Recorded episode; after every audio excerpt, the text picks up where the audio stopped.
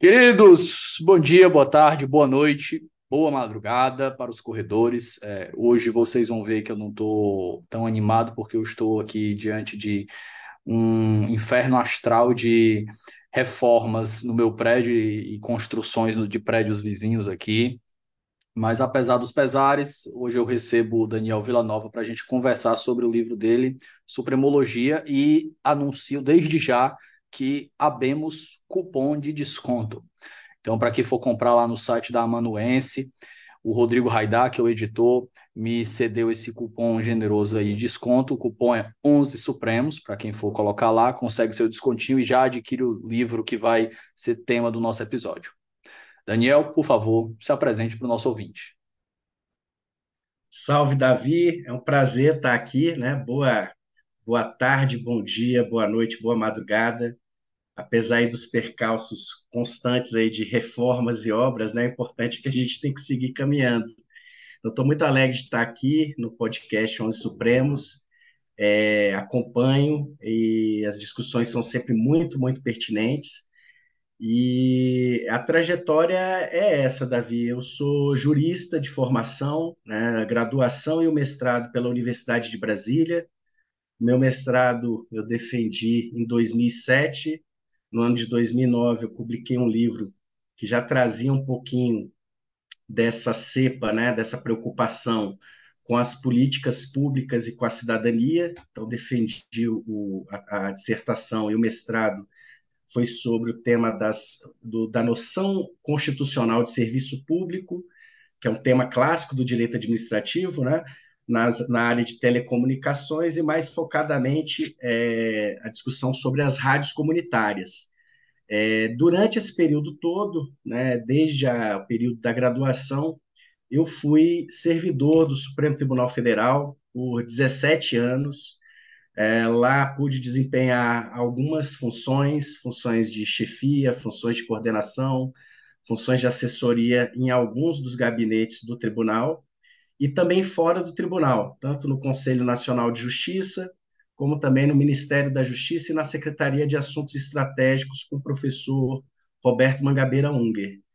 Ah, no ano de 2017, eu pedi exoneração, já estava no programa da Ciência Política lá em Niterói, pedi exoneração, fui para a advocacia e o livro que agora publicamos pela editora amanuense, né, do Rodrigo Aidar, é, reúne aí um conjunto de dados e elementos, não só estatísticos, mas também de visão do mundo, de descrição e de interpretação sobre o nosso Supremo Tribunal Federal. Né?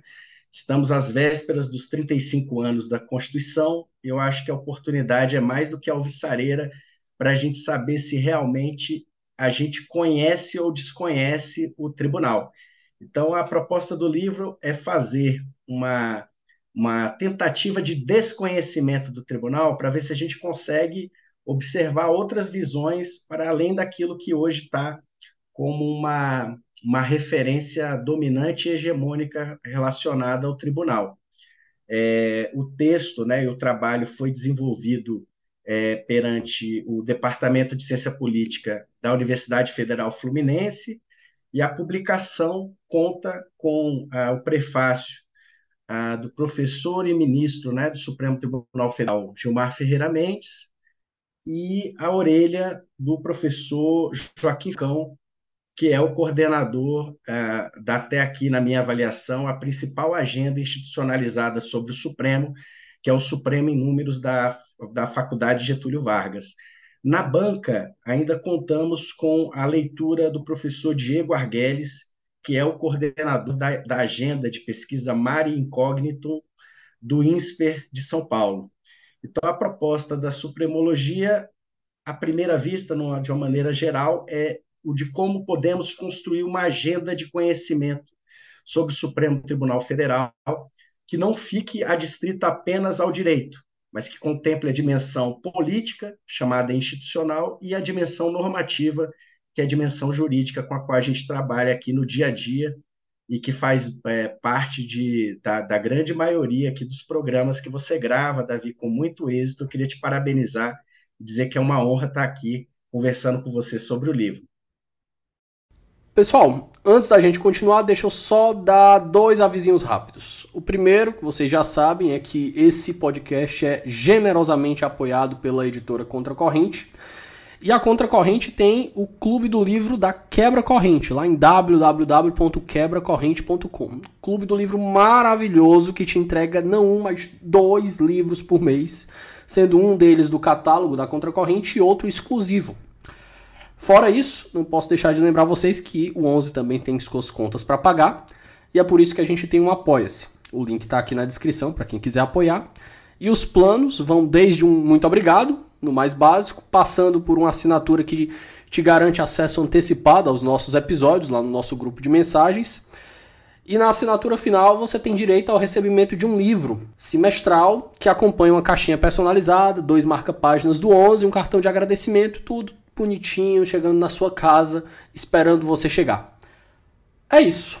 Se o 11 faz parte da sua vida e você puder dar essa força pra gente, a gente agradece demais. E eu espero que vocês gostem do episódio de hoje. Até já já.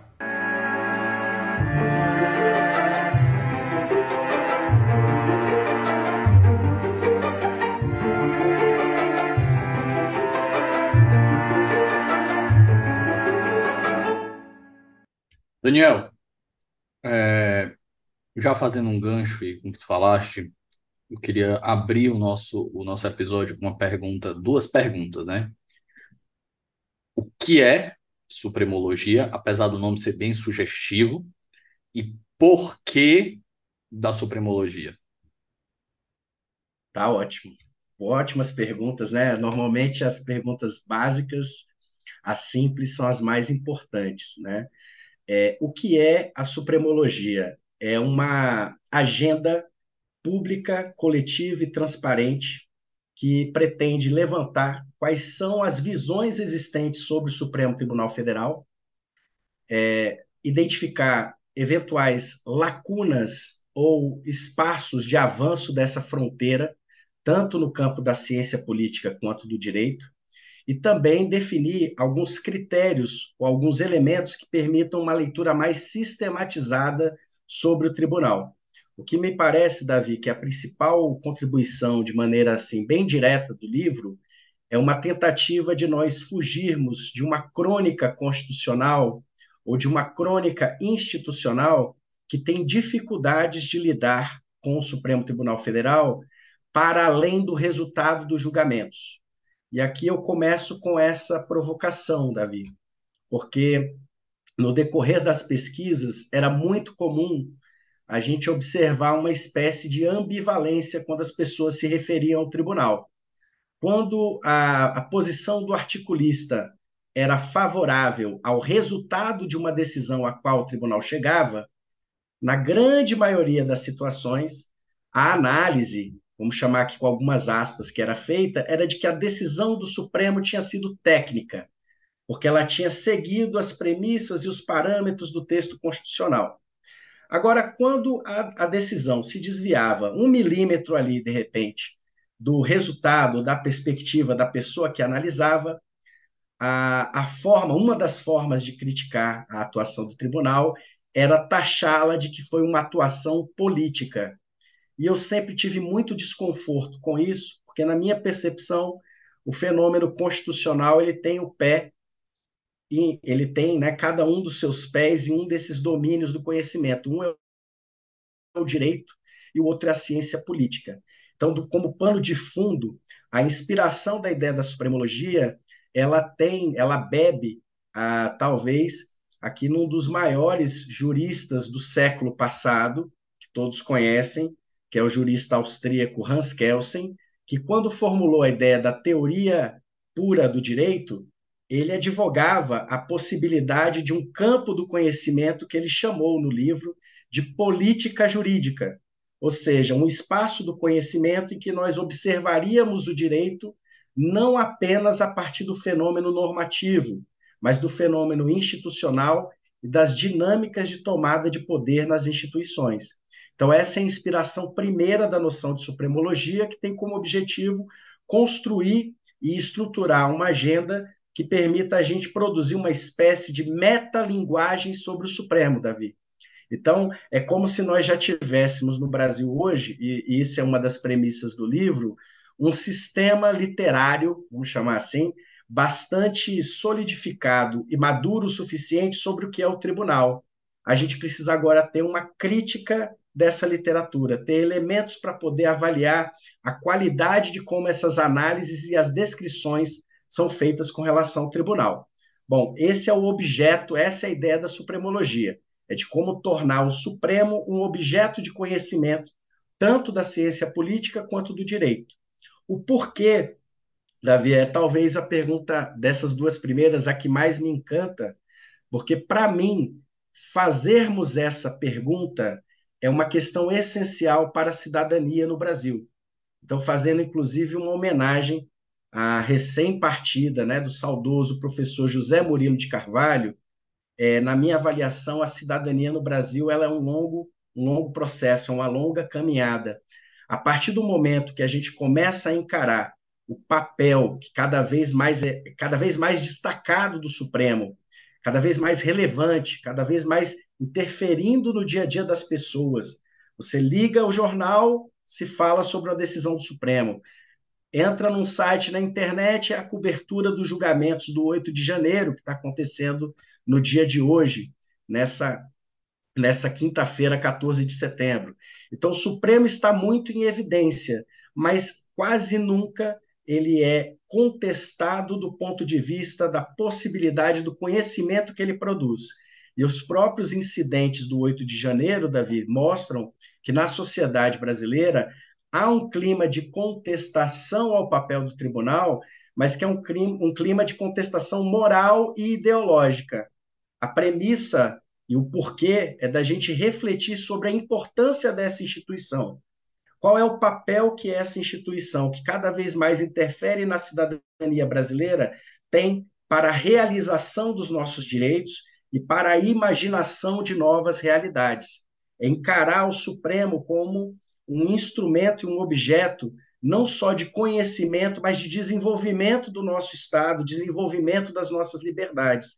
E para fazer essa questão, para fazer essa, essa reflexão, esse questionamento, a gente precisa é, encarar o Supremo como ele é, né, e não como a gente gostaria que ele fosse.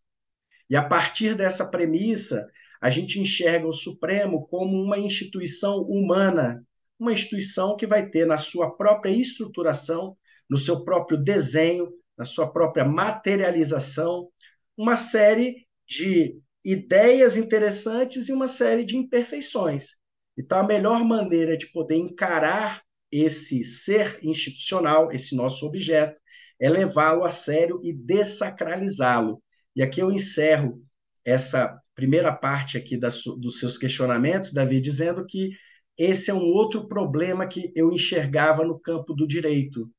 Quase sempre a maneira pela qual os juristas, né, os advogados, os juízes, é, os membros do Ministério Público, enfim, os diversos operadores do, do direito se referem ao Supremo, às vezes de maneira muito sacralizada, quase como se o Supremo fosse uma espécie de papa em relação à Constituição. É, essa posição sacralizada ela nos traz problemas, porque ela, ela impede que nós possamos construir críticas não somente ao resultado das decisões, mas ao método pelo qual a gente estuda esse objeto, que é o Supremo Tribunal Federal Brasileiro, que é, e encerro aqui essa minha fala, a Suprema Corte mais poderosa do ponto de vista institucional e normativo que nós temos em termos comparativos, inclusive com outros países.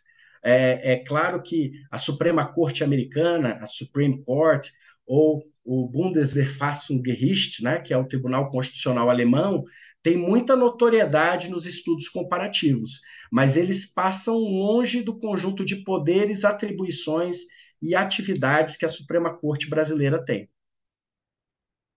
Daniel, é, justamente num link com essa sua fala aí, que a gente estava discutindo antes da gente começar, foi que essa ideia é, de supremologia, ela daria, quando pouco, quando muito pouco, um curso aí de 20, 30 horas sobre o Supremo, e agora começou de novo a furadeira aqui. Ah, nessas horas a gente fica se controlando para não perder o réu primário. Mas, voltando. Daria, quando pouco, um curso, quando médio, pelo menos uma cadeira num programa de pós-graduação, e sendo bem, é, não sendo generoso, mas sendo bem rigoroso com ela, ela daria uma linha de pesquisa inteira dentro de um programa. A gente estava conversando aqui, né? Porque, por exemplo, eu posso conseguir montar uma cadeira dentro de um programa, uma cadeira de 45 horas aqui, e dizer: olha, eu quero uma cadeira só explicando a origem constitucional do Supremo na Constituinte. Eu quero estudar os debates constituintes, como é que ocorreram, o que que fez, quem, quem, quem se meteu ali, o que que fez o Supremo ganhar o desenho que ele teve e as consequências daquilo.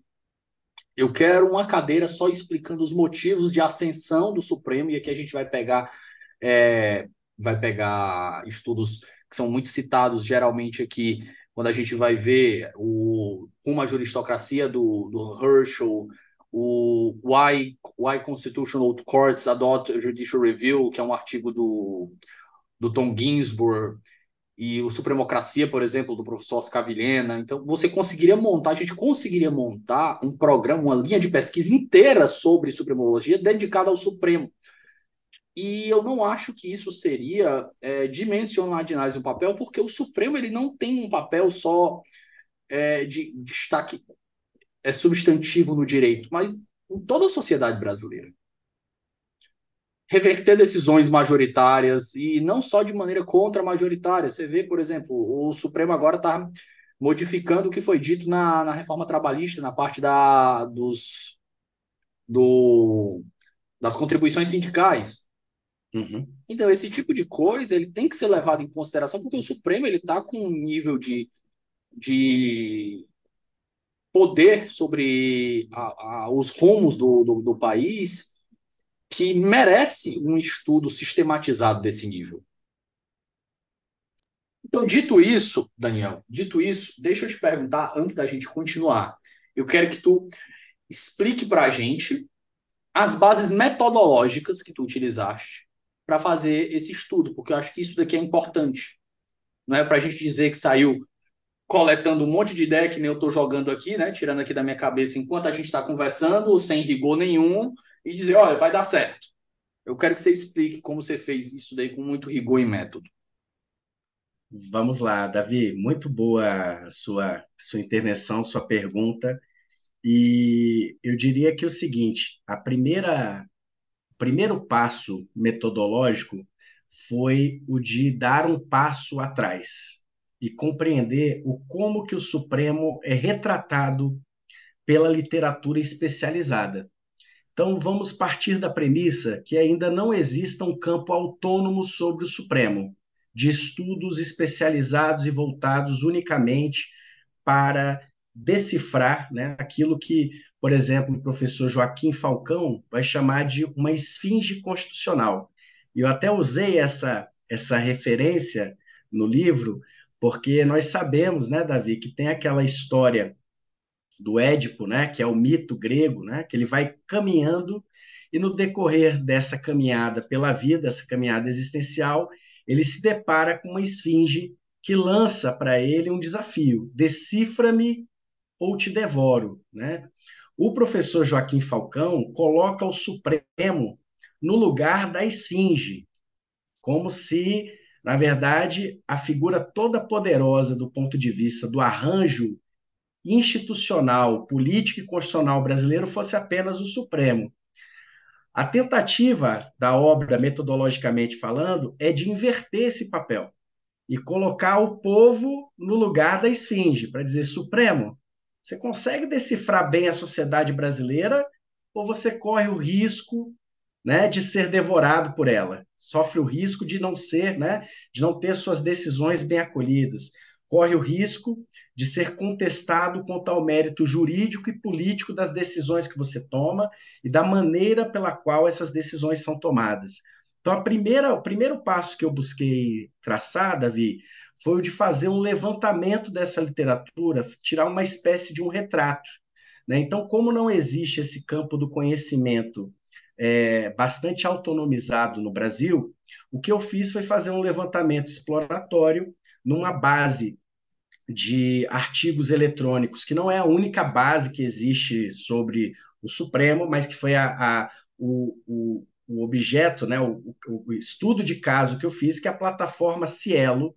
É uma plataforma que reúne artigos acadêmicos desde a década de 90, quer dizer, tem 30 anos pelo menos de publicações, e fiz o levantamento básico, assim, o que, que se fala sobre Supremo Tribunal Federal, com as três letras, ou STF, a sigla reduzida, né? a sigla pela qual a gente também se refere ao tribunal. E com isso, coletei um conjunto de artigos, a época lá em 2021, quando fiz o levantamento inicial, eram 220 artigos. É, neste ano de 2023, em maio, quando eu fui fazer a, a atualização para fins de publicação, já estávamos na casa dos 300 artigos. E qual que era a ideia, Davi? Mostrar numa primeira, num primeiro olhar, numa primeira impressão, o como que normalmente o Supremo é retratado, se existem formas mais comuns de retratá-lo, a partir de quais abordagens, é, é a, quais são os temas mais recorrentes que existem quando se fala do Supremo, quais são os menos recorrentes, quais são as áreas do conhecimento que normalmente se preocupam em estudar o Supremo. Uma vez, Davi, que quando você lança STF, vão ter outras áreas do conhecimento que, por algum motivo, empregam essa sigla para alguma questão, sei lá, de repente um composto químico ou algum elemento lá da biologia. Então, e fiz há essa... artigos E há artigos que vão retratar o Supremo sem, sem mencionar o STF ou o Supremo ou o Supremo Tribunal Federal no nome. Exatamente, exatamente, porque aí a pesquisa ela é compreensiva, né? ela é abrangente. Ela não é só quanto ao título, mas qualquer expressão que apareça que faça menção a um acórdão do Supremo, por exemplo, numa bibliografia, num julgado, ela aparecia nessa filtragem. E o que eu percebi inicialmente é como que o Supremo aparece, quase como se fosse aquele meme, né, Davi? E a, e a ideia do meme ela que não é aleatória, tá? Ela tem uma razão de ser. É, como que o Supremo é visto, né? É como que fulano me vê, meu pai me vê, como minha mãe me vê, como eu realmente sou, né? Então a ideia metodológica inicial foi essa de levantar quais são as áreas do conhecimento, como que o Supremo é abordado, se existe, quais, quais são os métodos empregados. Então, eu fiz esse mapeamento fazendo o levantamento na publicação de 300 publicações da plataforma Cielo para permitir uma análise que fosse de caráter quantitativo e qualitativo. Para esse primeiro momento, que é a primeira abordagem metodológica que você me pergunta, que é mais abordagem, vamos dizer assim, o trabalho de mão na massa, né? Qual que foi a tarefa? Foi de identificar critérios para catalogar essa literatura. Então, quais são as áreas que se dedicam, se o Supremo é descrito apenas como um tribunal, um órgão jurídico como outro qualquer, se ele é entendido como um órgão de caráter híbrido, ou se ele é visto unicamente como um órgão tipicamente político como outro qualquer, por exemplo.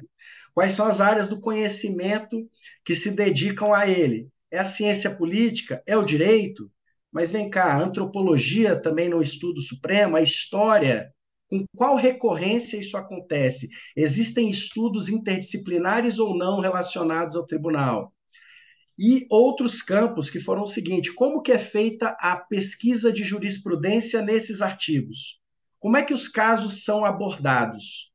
Simplesmente se apresenta o número do julgado, traz-se a ementa, apresenta-se o resultado ou há uma discussão interna e profunda sobre o conjunto de coisas que envolveram aquele caso? São produzidos dados analíticos e de descrição dessa jurisprudência ou se parte apenas da premissa do resultado do julgamento?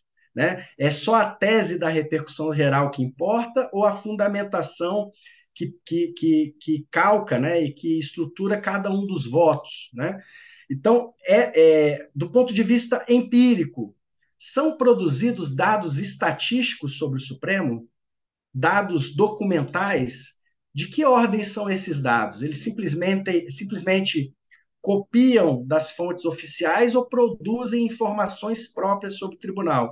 Então veja que a primeira primeiro passo metodológico foi o de fazer essa catalogação meio que para criar uma espécie de uma gramática, uma taxonomia de quais são as diferentes formas de abordar o tribunal a partir da literatura.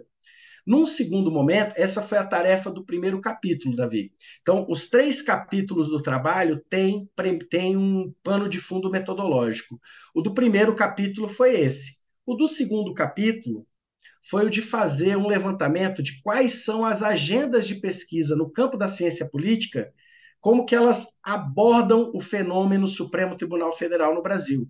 E aí eu fiz um mapeamento de cinco linhas que são cinco formas que estão tradicionalmente aí, a, mais ou menos a, estruturadas, né, montadas no campo com relação ao Supremo, e busquei explorar os limites e as possibilidades dessas, dessas agendas. Tendo como premissa, Davi, uma coisa hoje que virou uma espécie de senso comum teórico, e essa é a expressão é, que eu utilizo sob a inspiração do pensamento do professor Luiz Alberto Vará, que é aquele conjunto de conhecimentos que moldam as nossas pré-compreensões. No campo da ciência política, o que se tornou quase que um mantra, um truísmo, quando se fala em Supremo Tribunal Federal, é se falar em judicialização da política. Só que se fala em judicialização da política como se isso fosse um diagnóstico, como se isso explicasse alguma coisa. E aí a, a, a premissa metodológica do segundo capítulo foi dizer que, na verdade, judicialização da política não é ponto de chegada, é ponto de partida do nosso da estruturação e do desenho do Supremo Tribunal Federal do Brasil. Estranho seria se não fosse assim. Como é que pode que um órgão que é desenhado e que é composto por uma série de engenhos institucionais e políticos ele não tivesse uma atuação tipicamente política também, necessariamente política também. Como você falou agora há pouco, se eu posso desconstituir, por meio de uma interpretação constitucional, decisões soberanas, inclusive, podem ser até unânimes do parlamento, ora, o Supremo faz política também. Mas qual é o tipo de política que o Supremo faz? Qual é a qualidade da política que o Supremo faz? Nós precisamos ter elementos e critérios para descrever e para analisar se o tipo de política que o Supremo está fazendo, se ela é de boa qualidade ou se ela é de baixa qualidade, se ela é um passo atrás ou um passo à frente em matérias de organização das liberdades e do poder no Brasil. Então esse foi o diálogo do segundo capítulo que foi de discutir ponto a ponto, e aí vários dos autores com os quais você já mencionou, né, trazendo aqui mais para o campo brasileiro, o professor Oscar Vilhena Vieira e o professor Diego Arguelles e Leandro Molhano Ribeiro foram é, referências quase que constantes do capítulo 2, porque a gente foi dialogando por dentro os limites e as possibilidades das leituras que eles propunham. Pois bem, note que os dois primeiros capítulos foram passos metodológicos, primeiro, para entender quantitativamente o tribunal, capítulo 1, o mapeamento, o retrato, e segundo, entender do ponto de vista qualitativo qual é a leitura que essas agendas da ciência política permitem que nós façamos com relação ao Supremo. E aí eu teria que apresentar o que eu entendo que é uma forma diferente de enxergar esse objeto. Para isso, Davi, no capítulo 3, eu proponho duas ferramentas metodológicas que são a arquitetura constitucional e a engenharia institucional. A arquitetura constitucional, ela diz respeito ao desenho normativo do Supremo, o como que ele foi idealizado não só pelo constituinte, mas historicamente, né? Quais foram os poderes que foram atribuídos em tese ao tribunal e de que maneira esses, esse desenho se estrutura? Qual é a relação desse desenho com a dimensão normativa e com a dimensão política. Logo, eu estou falando aqui de arquitetura constitucional como uma espécie de olhar jurídico-político. Ele começa no jurídico, na idealização de um desenho, de uma normatividade sobre quais vão ser as atribuições, as competências do tribunal, mas tem como finalidade o que, que essa instituição vai fazer no nosso sistema constitucional. E o segundo momento, eu proponho a ideia de engenharia institucional, que é de dizer o seguinte: tudo bem, nós fizemos um desenho sobre o que é esse tribunal. Como é que a gente materializa isso? Como é que a gente coloca essa idealização em pé? E aí, é, na condição de brasiliense, Davi, que eu sou, veja que a, a inspiração aí das ferramentas e dos nomes é muito brasiliense, né? Que nós tivemos, por exemplo, Oscar Niemeyer e o Lúcio Costa, dois, é, dois é, idealizadores aqui da cidade que eram, de formação à época, arquitetos e engenheiros. Né? Esse era o curso da formação deles. Ou seja, eu preciso ter um desenho que seja bonito, mas que a coisa pare em pé. Não adianta idealizar uma catedral, como a Catedral Metropolitana aqui de Brasília, se o material que eu for construir essa catedral for, por exemplo, madeirite.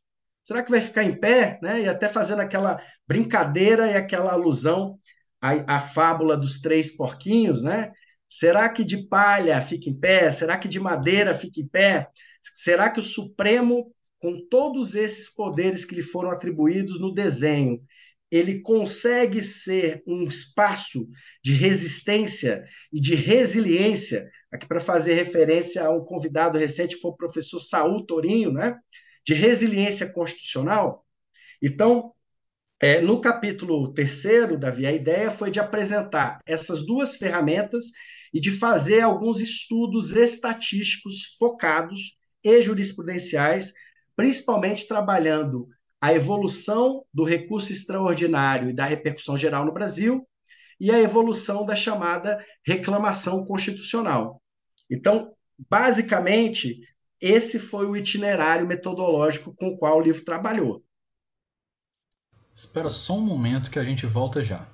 Fala galera, tudo bem? Galera, tô interrompendo seu episódio rapidinho para dizer que meu nome é Felipe Augusto, sou defensor público federal, mestre e doutor em direito e fundador do Ouse Saber, curso preparatório para concursos, que é um parceiro aqui do Onze Supremos. Eu tô aqui hoje só para te dar um recado rapidinho para dizer que o Ouse se orgulha bastante de empregar muito trabalho, muita energia, muita dedicação para fazer materiais de excelência, materiais de alta qualidade para sua preparação para concursos. Se você sonha com concursos públicos para carreiras jurídicas, defensoria, Ministério Público, magistratura, procuradorias ou delegado de polícia, o Ouse pode ser o lugar adequado para sua preparação.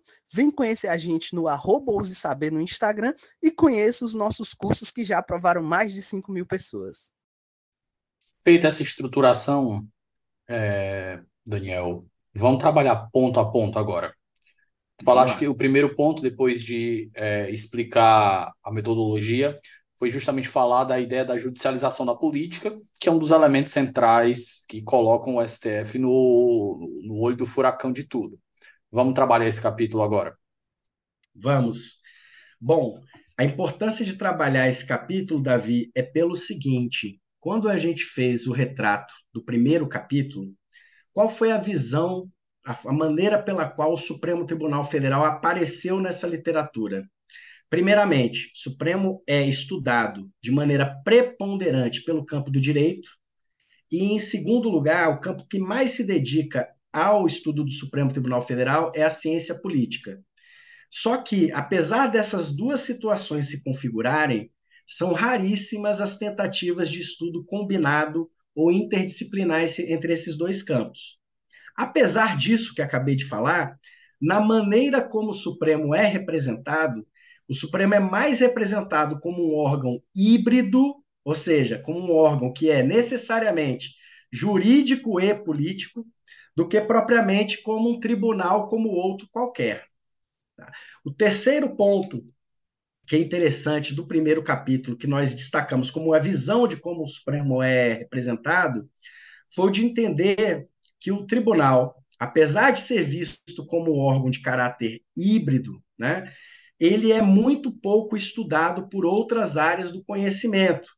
E que, na verdade, o que prevalece com relação ao tribunal são dois tipos de leituras, aqueles que já pude falar aqui no início da, da minha apresentação. Quando o articulista concorda com a decisão, a decisão é técnica. Quando discorda, ele vai dizer que o Supremo foi político, mas sem atribuir nenhum critério de avaliação ou de análise sobre essa política, se ela é de alta qualidade ou se ela é de baixa qualidade. No que diz respeito à jurisprudência, a maneira como ela é trabalhada nessa literatura, Davi, a jurisprudência tem, os estudos têm um grande problema. E qual que é esse grande problema? É o de, de descrever o tribunal sempre de maneira casuísta. E aqui, qual que é a importância? Uma coisa é eu dizer que o Supremo julga de maneira casuísta, que no momento em que ele vai lidar com a própria jurisprudência, ele não se preocupa com o conjunto de casos que enfrentaram aquela matéria na história da sua jurisprudência. Outra coisa é no momento que eu vou fazer a análise da jurisprudência, eu me render a esse mesmo vício. Então, a maior parte dos estudos que são feitos sobre o Supremo são estudos de um caso só, quando na verdade você às vezes tem uma história de enfrentamento daquele assunto no tribunal. Então, há uma carência de sistematização jurisprudencial sobre o conhecimento que o tribunal produz. Nós voltaremos a esse assunto quando formos falar da base de dados.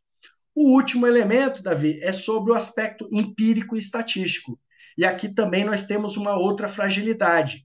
São muito poucas e raras as situações em que dados estatísticos e com rigor metodológico são produzidos com relação ao tribunal. O que a gente tem é recortes e decalques muito específicos, e só para que não me estenda demais nessa visão, Davi, até hoje, pleno 2023, nós jamais tivemos um relatório de caráter empírico e estatístico que reúna dados de todo o poder judiciário brasileiro, incluído o Supremo Tribunal Federal. Você poderia me dizer, mas Daniel, e o Justiça em Números? Bem, o Justiça em Números, ele é do Supremo para baixo. Quer dizer, não existe uma conexão de estudo de dados entre a relação entre os mais de 100 milhões de processos do judiciário brasileiro e os temas que estão sendo debatidos no, no STF diariamente. Pois bem, feito esse diagnóstico, que foi o diagnóstico do primeiro capítulo, a discussão sobre a judicialização da política, Davi, é justamente o de inverter o eixo das reflexões do campo da ciência política.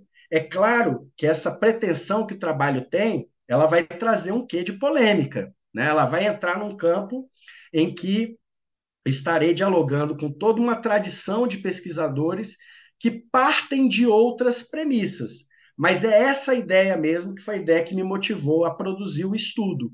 Né? Então, o que é a judicialização da política? Eu começo o capítulo 2 chamando o fenômeno da judicialização da política no campo como uma espécie de eterno retorno. Quer dizer, a gente vai analisar o que, é o Supremo, como ele decide, como ele funciona, e no final das contas, o meu diagnóstico, a minha leitura substantiva é dizer que houve uma judicialização de uma dimensão da política. Ora, Davi, essa é a premissa do próprio desenho constitucional que o texto de 88 permitiu. Nós temos um órgão que é composto por meio de uma série de indicações e coalizões entre os demais poderes. Vejamos recentemente a própria repercussão que teve a, que a sociedade, que a imprensa, que a opinião pública trouxe com relação não só à indicação do atual ministro Zanin, né, a última indicação da Sabatina, e o, os seus primeiros votos, né, a repercussão social e política dos seus primeiros votos. Bem, a premissa com a qual eu trabalho é de que necessariamente todas as vezes que uma questão constitucional for suscitada perante o Supremo, ela necessariamente vai envolver uma questão jurídica e uma questão política.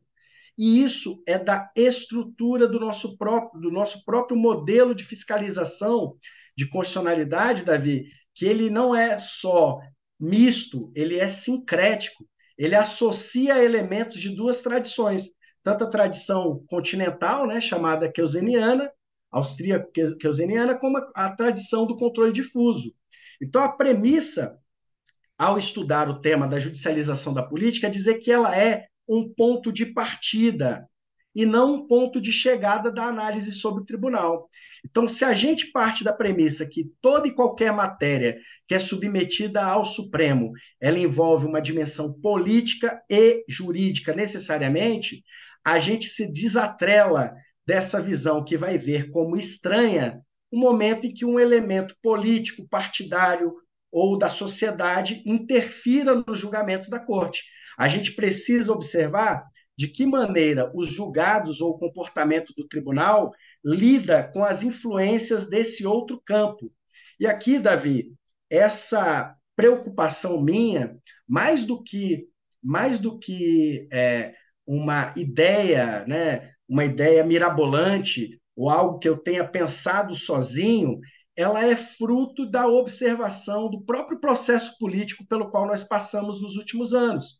E aqui você vai se recordar, os nossos ouvintes também, de um áudio que foi vazado e que ah, percorreu aí os jornais, os telejornais e tudo mais, em que um ex-senador da República e um então diretor, né, um ex-diretor da Petrobras, trocavam impressões sobre a questão do desfecho da Operação Lava Jato, à época, então, a operação em pleno funcionamento, em que havia uma reflexão que dizia: olha, com o Supremo, com tudo. Aquilo dali, Davi, para mim, era uma percepção, um recibo muito transparente de que, diferentemente do que a, a literatura da ciência política propunha, o Supremo era mais uma engrenagem, mais um ator dessa peça constitucional e institucional e não necessariamente o centro de gravidade da política no Brasil. E aqui é onde começa, por exemplo, numa leitura mais específica, um embate inicial com o pensamento do professor Oscar Vilhena Vieira, e que ele vai falar sobre supremocracia, e que o termo também é forte, mas como se o poder tivesse como sistema de referência o Supremo, como se o Supremo fosse o sol do sistema político brasileiro. E o que nós vivemos nos anos de 2016, principalmente, em que esse áudio veio à tona e emergiu, foi exatamente uma outra percepção. A de que, na verdade, o Supremo era um dos atores também. Importante para a política, mas não o único sol a brilhar. Né? Então, a ideia foi justamente a de observar o como, qual eram as leituras que essa literatura da ciência política promovia Especificamente, Davi, sobre Oscar Vilhena Vieira, ele fala em supremocracia por ocasião dos 20 anos da Constituição Brasileira, no ano de 2008. Quando chega em 2018, 10 anos depois, e logo 30 anos da Constituição, ele mesmo, no, na obra, né, porque supremocracia surge como um artigo. Depois ele lança a Batalha dos Poderes, em que ele mesmo relativiza o peso da expressão supremocracia, dizendo, bem, não é bem assim. O que eu descrevi há 10 anos era uma tendência do sistema político brasileiro, em que o judiciário funciona como uma zona de amortecimento, em que o Supremo passou a aparecer mais. Mas daí a dizer que todo o sistema político institucional e constitucional brasileiro são lastreados por um farol chamado Supremo Tribunal Federal, não, não é isso que eu estou falando. E isso está, inclusive, no capítulo final do professor Oscar Vilhena Vieira. E a outra reflexão, Davi, para a gente fechar essa, essa, essa segunda, esse segundo capítulo com os debates específicos, foi um debate com a expressão ministrocracia, que na verdade foi levar o supremocracia a um extremo. Existe um mérito nessa perspectiva, que é uma perspectiva que foi desenvolvida pelo Diego Arguelles e pelo Leandro Molhano Ribeiro, que é o qual o de tentar descrever o tribunal a partir da sua própria institucionalidade. Né? O Diego e o Leandro chamam isso, inclusive, de virada institucional. Qual foi o aspecto que eles procuraram destacar, Davi? O aspecto de que é, cada vez mais as figuras individuais, os ministros, passavam a ter mais protagonismo com relação ao Supremo. Para a época em que a, a, essa ideia emergiu, os dados davam respaldo a essa tendência. Mas, historicamente, Davi, quando a gente vai falar o que, que é o Supremo, como ele é desenhado normativamente, a gente não pode fugir da premissa, que é uma premissa concreta, de que se trata de um tribunal. E um tribunal é um órgão colegiado. E que se um tribunal é um órgão colegiado, a maneira pela qual os seus membros decidem, ela precisa ser minimamente autorizada, ou se não for autorizada, haverá possibilidade de recursos. E será que esse comportamento, que é o comportamento ministrocrático ou monocratizante, ele é dominante no Supremo? E aí, durante o capítulo 2, eu faço uma série de experimentos que vão sinalizar que a gente tem mais uma aparência de ministrocracia do que ministrocracia propriamente dito. E isso acontece em várias abordagens e vários enfoques que a gente pode dar com relação ao tribunal. Alguns deles, inclusive, Davi, já existentes no campo da ciência política. Por exemplo, a professora Fabiana Luci vai chamar atenção para um fenômeno das chamadas panelinhas, que são o quê? É, ajuntamentos ou agrupamentos informais de votos dos ministros do Supremo que em determinadas matérias deslizam para um lado ou deslizam para o outro. Então, a premissa básica e a discussão por dentro, e a minha, a minha com relação à ideia de supremocracia, tá? O, o meu embate foi o seguinte: o Supremo é um ator político muito relevante, cada vez mais relevante, mas daí dizer que no Brasil, em que a gente sempre discute presidencialismo, parlamentarismo, que o Supremo passa, passe a ser o, a pedra de toque do nosso sistema constitucional e institucional me parece um tanto quanto exagero. E aqui quem concorda comigo é o próprio autor que formulou a ideia. Já no que diz respeito à ideia de ministrocracia, Davi, aí eu queria fazer uma homenagem ao nome do, do, do, do podcast, né, que é 11 Supremos. Uma coisa é a gente descrever a existência de quantos Supremos são possíveis de projetar dentro do atual Supremo, institucionalmente. E aí, aqui a frase que se tornou famosa e notória é a frase do ministro, saudoso ministro Sepúlveda Pertence, que diz que o Supremo era, na verdade, composto por 11 ilhas. Né? Mas, ao dizer que o Supremo eram 11 ilhas, eu não posso esquecer que uma ilha não é uma ilha só. Né? Essa é uma frase, é uma frase importante de uma obra clássica das humanidades, e que a gente entender que nós estamos num, num arquipélago e que a maneira como cada ilha se comporta, ela pode ou não alterar o comportamento das demais, mas existe um elemento de organicidade e que a partir do momento que o Supremo fuja dessa referência que é mais coletiva, colegiada e vá para um modelo mais individualizado, a, a institucionalidade do tribunal fica mais frágil. E aí não é à toa, Davi, que os ataques, não só o Supremo, mas inclusive pessoais, físicos, aos ministros, passou a se tornar mais recorrente. É quando nas redes sociais, nos WhatsApps aqui de quem está nos ouvindo, todo mundo com certeza já recebeu ou já enviou uma figurinha ou um sticker que represente alguma situação relacionada a um ministro do Supremo, ou os memes, né? as piadas. E, na verdade, esse fenômeno, Davi, ele não é novo no mundo da política. É isso que tem acontecido com o Supremo, que era visto antes como a última palavra da Constituição. E a partir do momento que ingressa cada vez mais no mundo da política, ele vai se vulnerabilizando, ele foi se né, banalizando. É o mesmo movimento que aconteceu, por exemplo, o mesmo tipo de movimento que aconteceu, por exemplo, na França revolucionária, em que você parte de um momento em que você tem um rei, Luís XIV, que era o sol, né? assim se declarava, eu sou o sol aqui do povo francês, e dali a pouco esse rei estava decapitado. E qual que não foi a situação que a gente verificou, inclusive nesse ano com relação ao Brasil, quanto à perda de é, credibilidade do tribunal perante a sociedade, que a partir do momento que ele começa a lidar com a gramática da política, mas não se apresenta preocupado em diferenciar boa política de má política, política de mais qualidade com política de menos qualidade, ele passou a assumir maiores riscos.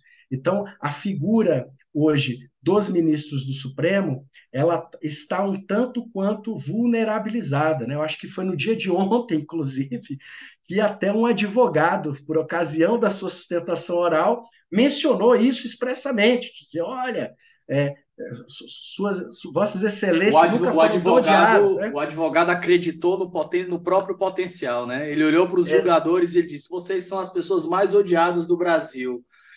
É, a, é, é, o, é, a, é, o, significado daquele meme. Acredite no seu potencial, acredite que você, tá, que, que você vai dar certo. Confia, amiguinho. É isso, Davi. Então, assim, com relação ao capítulo segundo, né? Essa foi a discussão. E me parece que é uma discussão que está muito viva, porque se ontem essa foi a fala que chamou a atenção, né? Quer dizer, abre aspas, seriam os ministros do Supremo as figuras mais odiadas hoje da República, fecha aspas. Como é que a gente conecta essa fala que foi dita ontem da tribuna do próprio Supremo Tribunal Federal, numa, numa condição até de capacidade postulatória do advogado que lá estava na tribuna, com a fala da semana passada, Davi, que foi quando a gente começou a conversar mais detidamente sobre a supremologia e que nós tivemos um pronunciamento do presidente Luiz Inácio Lula da Silva dizendo que, na verdade, a publicidade dos julgamentos do tribunal precisaria sofrer alguma revisitação, alguma reflexão. Então, o que, que me parece? Nessas duas falas que estão circulando na sociedade e que colocam em perspectiva qual é o papel do Supremo, se a gente fizer uma avaliação inicial, elas estão credenciando, legitimando, aumentando o papel do Supremo ou tentando minorar, tentando ajustar, tentando trazer uma tentativa de contenção em reação ao papel que o Supremo passou a desempenhar na sociedade.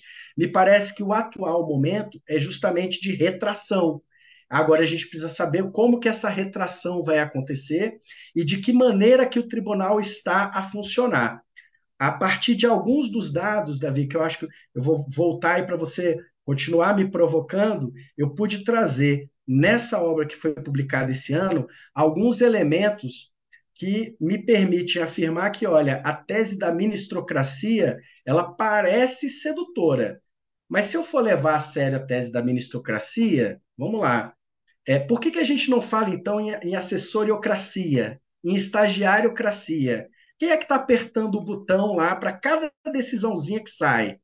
São os ministros mesmo ou não são os ministros? Se a gente for mergulhar no desenho institucional que o tribunal tem hoje, o papel que os juízes auxiliares têm hoje no Supremo, e que é uma figura relativamente recente, que está para completar 20 anos. E, por fim, né, do ponto de vista dessa perspectiva, será que o tribunal atua mesmo de maneira isolada?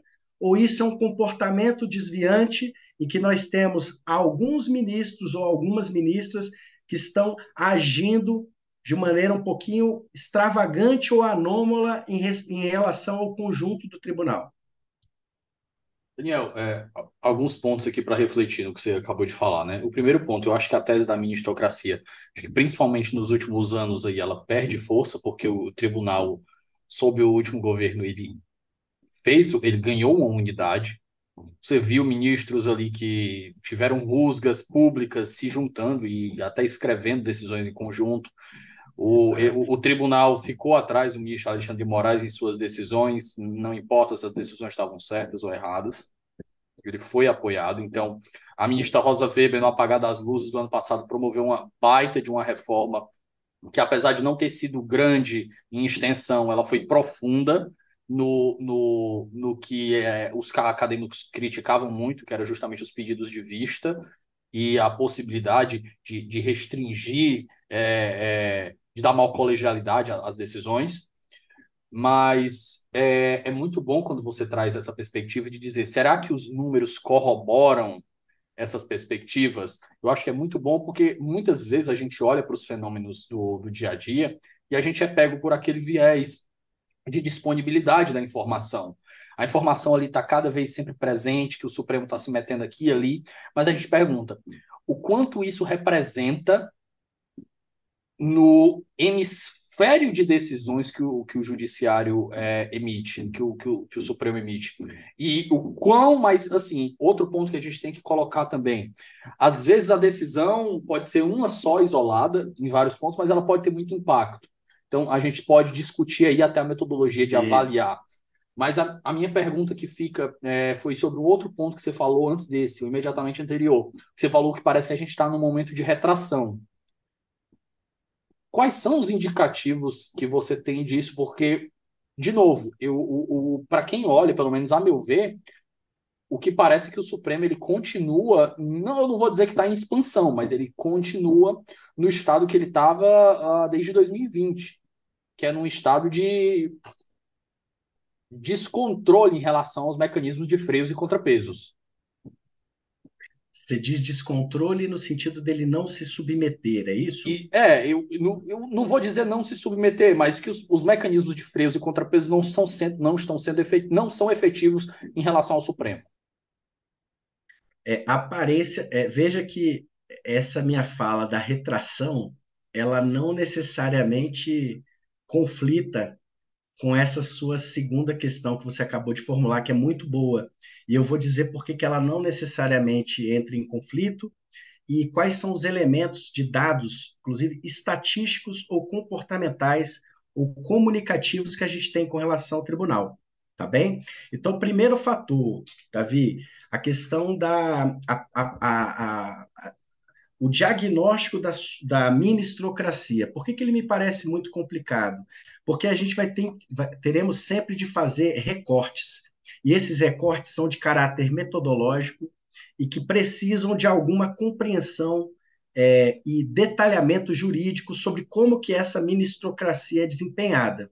O argumento genérico, Davi, de que ah, hoje, quando a gente observa lá no Corte Aberta, né, que é o portal de informações estatísticas que o próprio Supremo proporciona, e que aqui o nosso ouvinte, é, a nossa ouvinte pode chegar lá e pesquisar agora na página do Supremo, vocês vão ver que, do ponto de vista quantitativo, o número de decisões monocráticas é muito superior ao de decisões colegiadas. Até aí a pessoa fala: tá aí, Daniel, o que, que você está falando que ministrocracia não é possível? A questão é a seguinte, Davi: esse quantitativo imenso de decisões, elas são tomadas em que tipo de processo? E a gente vai ver que até bem pouco tempo, para observar como a gente não pode generalizar determinadas leituras estatísticas, porque o Supremo está em plena transformação. E aí eu vou trazer para você, por exemplo, para o nosso ouvinte, o que, que a pandemia fez com o Supremo, em termos numéricos, quantitativos e do seu funcionamento decisório. Tá? Mas o ponto que eu quero sinalizar aqui para a nossa conversa nesse momento é o seguinte: olha só, é, o Supremo vinha decidindo, quando surgiu a ideia de ministrocracia, que também passou a ser sustentada pelo professor Joaquim Falcão, é, as decisões do Supremo tomadas de maneira individualizada aconteciam em que tipo de classe? Em que tipo de julgado? E a maior, a grande maioria das situações, Davi, eu diria que a época beirava os 85%, eram decisões monocráticas em recurso extraordinário ou recurso extraordinário com agravo. E que a decisão monocrática, mesmo para que ela seja produzida, ela tem que ter como referência um anteparo de um precedente colegiado do tribunal. Então, ela não é uma decisão monocrática em que um caso novo ele chega pela primeira vez ele é enfrentado e o ministro ou a ministra confere a solução que ele quiser. E essa, inclusive, é uma premissa do nosso próprio sistema processual, Davi. Estranho seria, e isso é uma coisa também que o campo da ciência política parece ignorar, a gente tem um sistema processual com CPC que vem encarnar justamente a ideia de teoria dos precedentes né? De eu ter um conjunto de conexões materiais e institucionais para tomada de decisão. Se eu chego e digo que a decisão ela, ela pode ser individualmente tomada e de maneira aleatória pela ponta do sistema, eu vou ter um problema em termos de descrição que eu preciso justificar isso e saber se isso realmente corresponde à realidade. No ano de 2021, que foi quando eu defendi a tese perante a Universidade Federal Fluminense, quando o professor Diego Arguelles é, veio suscitar. E, claro, ele estava defendendo a própria leitura, a própria construção que levantou. Eu, durante a banca, fiz um questionamento sobre as liminares em ações diretas de inconstitucionalidade, Davi. E assim, a gente deixa aqui em aberto para o nosso ouvinte, para nosso ouvinte poder procurar, mas teve uma, uma matéria que saiu pela agência pública, é uma agência muito boa, né? Que busca respaldar dados relacionados à transparência no Brasil, em que eu fui um dos entrevistados, né, fui uma das fontes, e a minha pesquisa serviu como uma referência para municiar essa matéria. E qual era a informação que a gente chegava, Davi? A informação de que do Supremo da época, ali 2021, dos 11 ministros, três ministros eram responsáveis por mais da metade das liminares que eram concedidas em ações diretas de inconstitucionalidade. Eu pergunto para você, qual que é o comportamento dominante dos ministros? De contenção. Porque oito estão numa linha de, olha, de, de, de autocontenção. E três é que estavam ali um pouquinho fora dessa linha. E a gente tem que ver as motivações relacionadas a isso. Mas eu vou te dizer mais, Davi mesmo a gente considerando esses três ministros, e que depois a gente pode dizer aqui, eu queria, como exercício de brincadeira, saber se você consegue enumerar quem seria medalha de ouro, de prata e de bronze nessa história, na tua avaliação. Que eu, eu gosto de fazer essa pergunta. De cabeça, porque, eu chutaria é, Vilmar e Barroso entre, entre os três. E o terceiro? Não consigo arriscar.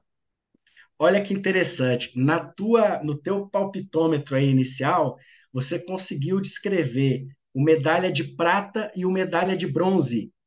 Só que o primeiro colocado da lista tem individualmente mais liminares concedidas do que esses dois ministros que você mencionou. Ou seja, uma típica figura de uma típica situação de desvio padrão mesmo, em que um ministro primeiro dar mais liminares em controle concentrado que os dois seguintes e os três juntos mais do que o restante do colegiado.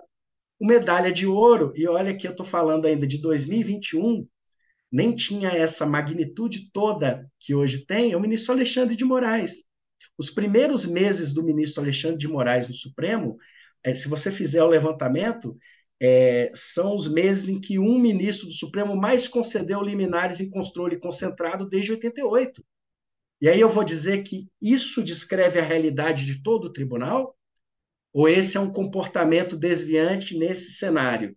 E aqui, quando eu falo desviante, não é, não é com juízo de valor, certo? Sim, claro, é claro. Só pra, um desvio, é, é, desvio do padrão.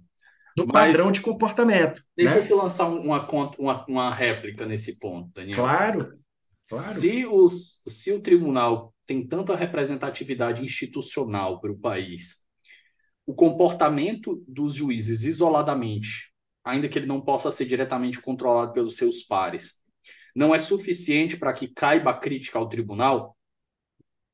Porque o é tribunal é ele não tem ele não tem obrigação de se autoconter de maneira institucional nesse, nesse aspecto. Os outros eles não têm que ele o, o, o fato deles conversarem entre si para limitarem seus pares, porque a gente sabe que isso acontece. Uhum.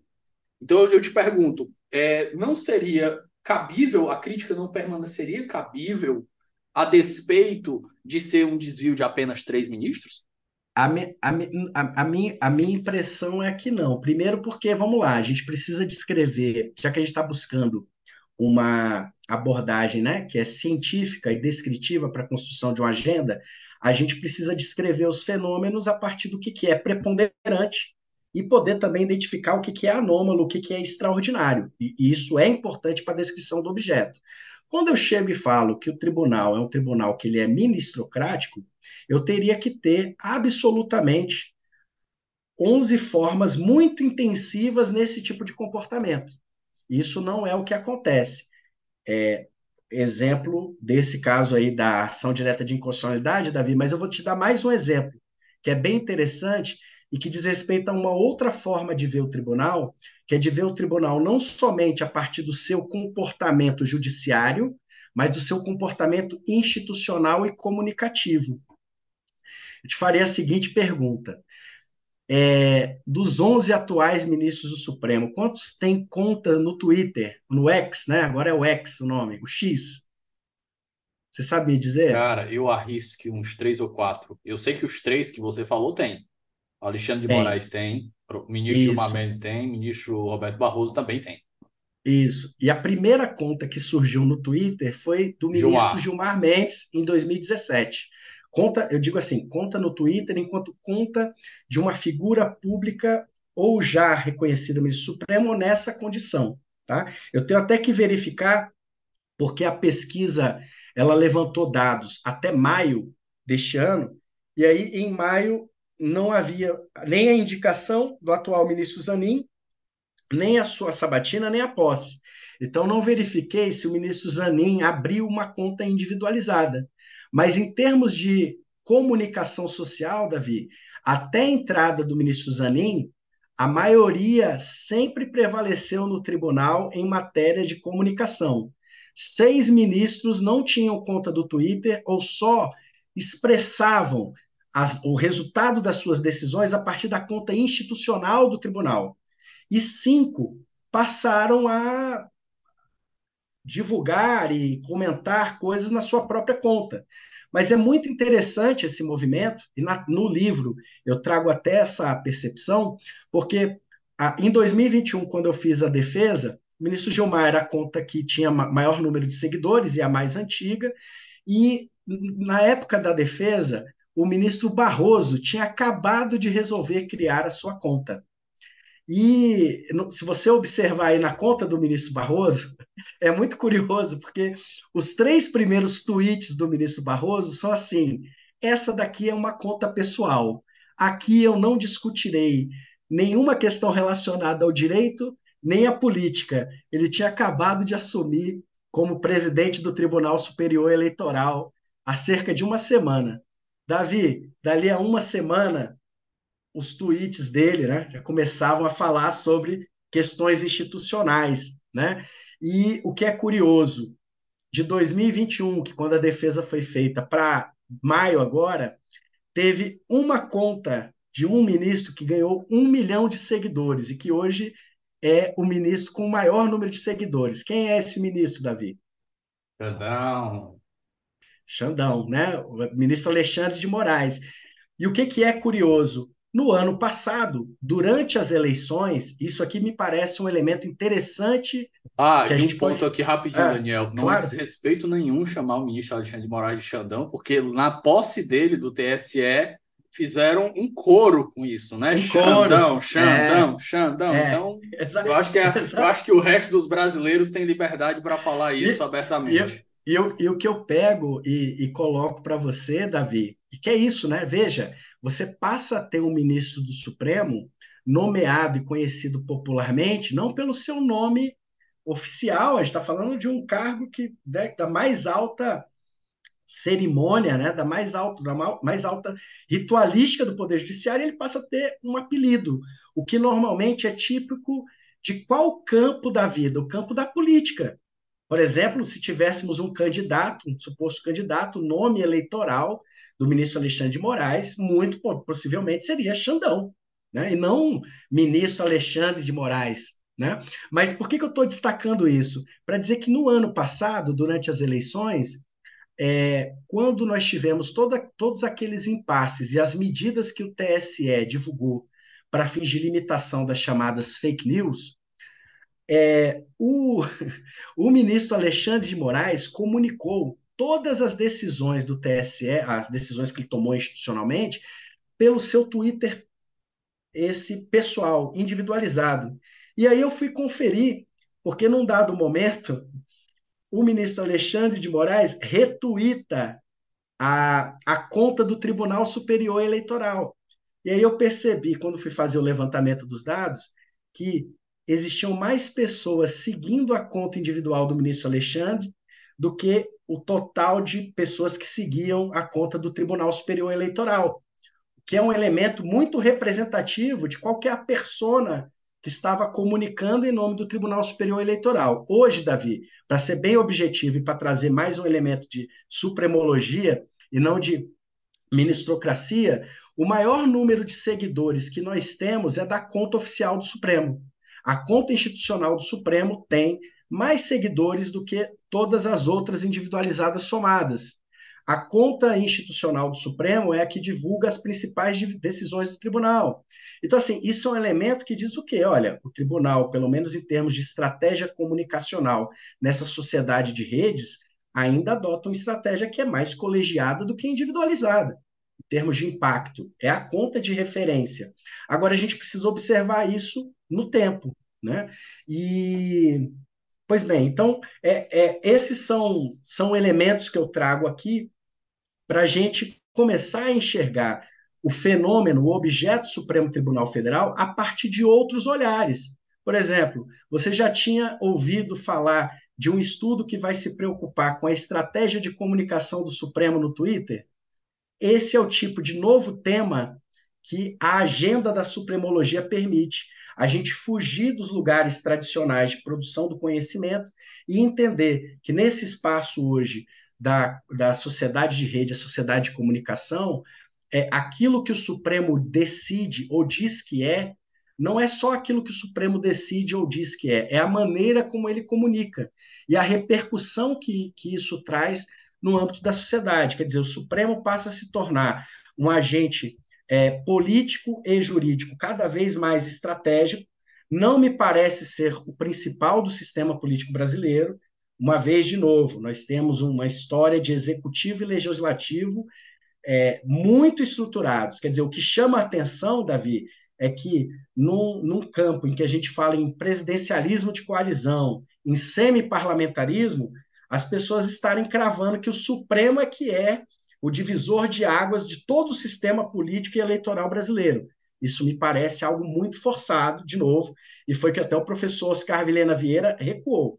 O segundo passo é eu dar esse elemento em dizer que as partes do Supremo, cada ministro, é mais importante ou mais relevante do que a atuação conjunta do tribunal. E aqui é um outro fator, Davi.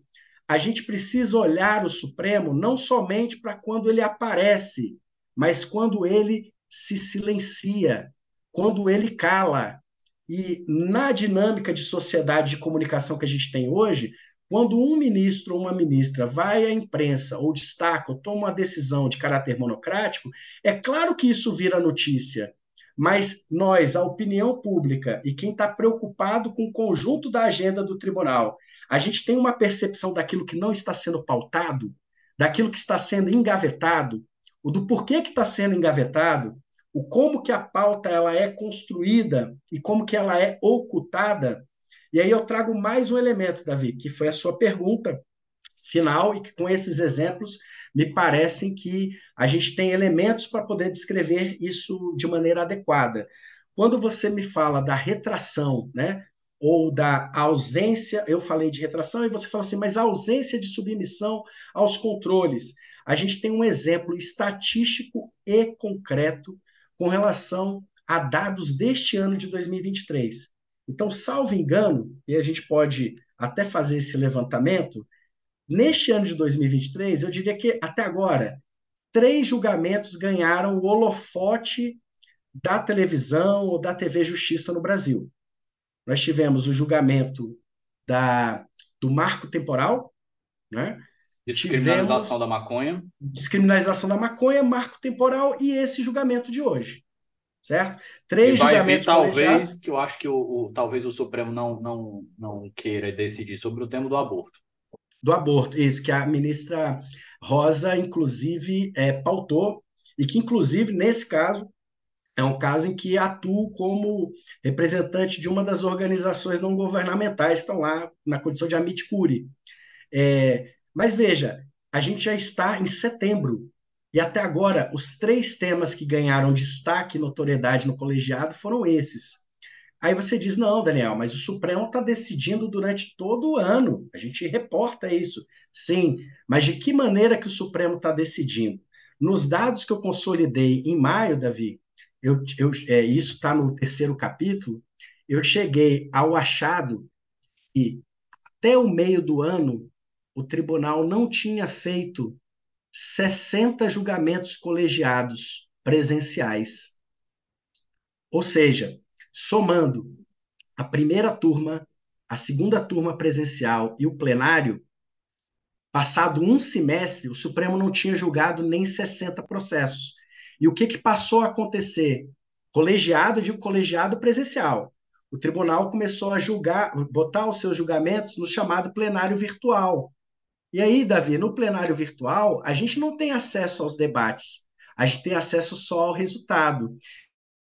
O tribunal passou de um primeiro momento em que ele colocava basicamente tudo na TV Justiça, que você tinha ali votos cada vez mais longos, né? alguns estudos até representaram isso, para um momento em que o tribunal começa a ter mais cautela sobre o que, que ele abre e da forma pela qual ele abre para a sociedade. Esse fenômeno, de novo, ele não é uma novidade em matéria de ciência política nem de ciências sociais. Max. Daniel, Daniel, você pode repetir a parte do. Acho que foi isso que ia citar Max Weber e cortou. Ah, então vamos lá. Eu digo que essa ideia de invisibilização do poder, ela não é uma novidade em termos de estudos teóricos sobre o poder e sobre a sociedade. Max Weber chama isso de invisibilização do poder. Ou seja, mais poderoso do que simplesmente mostrar o seu poder é saber esconder o seu campo burocrático de tomada de decisões. E a gente observa que hoje o tribunal, ao optar por centralizar suas deliberações colegiadas cada vez mais no plenário virtual, isso tem criado uma nova dinâmica decisória. E, de novo, Davi, no plenário virtual, queiramos ou não, a dinâmica é colegiada, ela não é monocrática. Você passa a ter um espaço cada vez mais presente da tomada de decisões em coletivo. E isso passou a acontecer também em matéria de repercussão geral. Então, no estudo que faço no capítulo 3, é, você vai se lembrar, Davi, que era um problema, né? o Supremo veio com a ideia de repercussão geral, dizendo que resolveria o problema da crise do RE. Até a pandemia, o Supremo tinha um número de reconhecimento de temas de repercussão geral muito superior ao julgamento de mérito. O que, que será que aconteceu? E aí, na tese, trabalhando com a perspectiva da chamada engenharia institucional, eu chamo a atenção da importância das mudanças do regimento interno do Supremo, para dizer o seguinte, Davi, isso contraria um pouco a lógica né, do direito constitucional brasileiro, que vai dizer assim: a Constituição está no topo, né, as leis, as normas infraconstitucionais, as normas infralegais. Eu digo, nesse capítulo terceiro, que mudança, considerando o desenho que o Supremo Tribunal Federal tem, ostenta, considerando a arquitetura constitucional, a maior parte das a, competências decisórias do tribunal ficaram delegadas para o regimento interno do Supremo. Então, mudanças regimentais são tão importantes quanto os, os, os marcos normativos que estão na Constituição. Porque a partir do momento que eu consigo industrializar engenhos e soluções regimentais, eu posso mudar a dinâmica de, dos próprios institutos. E aí, o dado concreto com o qual trabalho no capítulo 3 é o que aconteceu com a chamada repercussão geral, em que, a partir do momento que houve uma emenda regimental que passou a conferir poderes aos relatores para colocarem e pautarem os temas no plenário virtual, a gente passou a ter o julgamento de mérito, porque antes essa era uma decisão que era exclusivamente centrada no ok da presidência, né? Quer dizer, o relator liberava, mas a presidência tinha que anuir.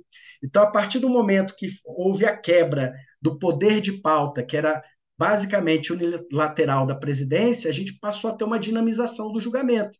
Mas isso não, não, não é, é, essa tendência que eu observei lá em 2021, nesses dois últimos anos, ela deu uma desacelerada e a gente precisa observar o porquê disso. Daniel, voltando um pouquinho, um contraponto. Você me apresentou um dado é, quantitativo. Isso. E aí eu te pergunto, é, uma análise qualitativa não poderia levar a um resultado diverso? Porque você fala, ah, Davi, a gente teve três grandes julgamentos que ganharam destaque. Ok. Isso. E as decisões é, que não ganharam o mesmo destaque é, por tamanho, mas tiveram um impacto por serem questionáveis do ponto de vista do direito como várias das decisões que foram tomadas dentro do, do, inquérito das fake news, dos atos antidemocráticos?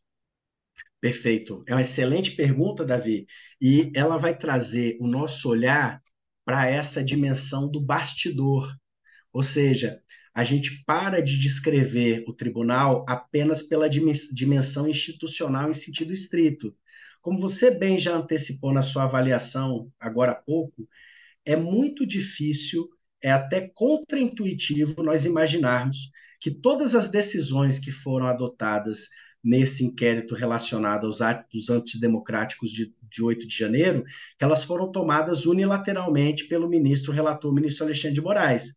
Tanto é que, mesmo sendo contestadas, o colegiado, e foi a sua fala de agora há pouco, se manteve muito firme. Quer dizer, será que essa decisão não foi uma decisão que foi conversada e estruturada antes? O que eu quero dizer é essa possibilidade da dúvida, de ver para além do que os números ostentam, nos trazem ainda mais elementos de que a gente enxergar qual é a caixinha que tomou a decisão, se foi o ministro isolado, se foi o colegiado, que ela é, de certa forma, até empobrecedora. O que a gente precisa observar é se não existem outras maneiras e arranjos de tomada de decisão que mereçam a nossa atenção. Por exemplo, é, e aqui eu vou até retomar uma categoria que não é uma categoria minha, a categoria, por, exemplo, da professora Fabiana Luci. É, hoje, em que vimos os votos aí dos ministros uh, Cássio e do ministro André, será que a gente não consegue observar aí uma panelinha ou uma tabelinha entre os dois, do ponto de vista de mérito, um alinhamento desse grupo com relação a esses dois ministros com relação a determinados assuntos que estão sendo submetidos ao tribunal. Então, o que eu digo para você, Davi, é que a, ao enxergar o tribunal a partir de uma tessitura aberta para a história, que é observar como ele se comporta, a gente se desamarra dessas leituras que vão dizer assim: o tribunal hoje ele é monocrático. Não, não é bem assim. A gente tem que olhar, primeiramente, como é que estão os dados, se os dados dão ou não referência a isso, e se existem outras hipóteses que não as formais que permitam a gente descrever esse colegiado. E aí, Davi, existem até outros elementos que eu poderia colocar até supostamente contra o meu próprio argumento, mas que não são, porque são elementos regimentais. Só um, se só um ponto, Daniel, me, claro. me, se me permite aqui. Claro. É, o meu argumento claro. aqui não era só não era para contestar a, o fato de que o, o tribunal está agindo mais como bloco, não. Eu, eu não discordo. Eu acho que, eu acho que isso é, não é só provado pelos dados. Eu acho que isso é até intuitivo da gente ver nos últimos anos, como eu comentei, né? Eu acho que dos últimos anos para cá o tribunal passou a agir mais em bloco. Eu falei isso no começo. Ah, o meu argumento aqui foi mais para reforçar aquela ideia, ou pelo menos aquela percepção que eu tenho, de que o tribunal ele não está se submetendo, pelo menos não como deveria, ao sistema de freios e contrapesos. Sim, isso aí sem dúvida, e aí o que eu digo é mais, né? Quer dizer, é, até porque não está havendo uma contestação desse posicionamento que o tribunal está assumindo aí na figura do emblema do ministro Alexandre de Moraes. Mas as próximas indicações, por exemplo, podem vir a acionar eventuais é, reações institucionais quanto a isso, tá, Davi? Então, por exemplo, a gente teve a aprovação do nome do ministro Zanin, né? Assim que virou a legislatura desse ano, voltou a tramitar, a tramitar uma PEC com aquela discussão antiga sobre a limitação ou não do tamanho do mandato dos ministros. Todas essas são reações institucionais que lá fora o pessoal vai chamar de backlash, né? Ou de reações institucionais mesmo que buscam limitar a atuação do tribunal por outras vias. Por enquanto, me parece que, embora o ataque ainda não tenha vindo diretamente, nós temos indícios no ar de que a atuação do tribunal está um pouco mais constrangida. O próprio fato do tribunal estar menos exposto ou se expondo menos, a, a, exemplo do que falei agora há pouco dos seus julgamentos colegiados, né, que eram integralmente, eh, são integralmente é, televisionados, mostra para mim uma certa cautela, um sinal de uma certa cautela, porque a tendência seria que o comportamento continuasse o mesmo. E a gente não tem observado isso. Eu diria, Davi, a gente tem, né? E esse é um dos elementos, né? O, o Supremo se tornando cada vez mais relevante e protagonista nesse, nessa arena política, a tendência é a de exposição política do tribunal, cada vez maior. Então, até hoje, na história republicana do Supremo, nós nunca tivemos um pedido de impeachment formulado e processado contra ministro do Supremo. Mas o conjunto de elementos, conjunto de elementos institucionais e até a própria contestação, está aí a fala da tribuna que nós ouvimos né, na sessão de ontem, é, não nos permitem descartar essa hipótese para os próximos anos, porque o nosso ambiente institucional e político está muito, está oscilando demais. Vejam, nós tivemos recentemente um processo de impeachment contra uma presidente da República. Então, é, essas possibilidades, essa exposição do tribunal, ainda que ela não aconteça da forma ordinária, eu entendi a, a pergunta, né, o que você me formulou, ela abre espaço para rotas de fuga ou para contra-ataques, no que diz respeito à maneira pela qual o tribunal tem ah, se exposto. Daniel, caminhando aqui para o final, que dentro das considerações finais, é, você vai falar aí sobre reforçar a ideia de supremologia, né, a necessidade dessa agenda.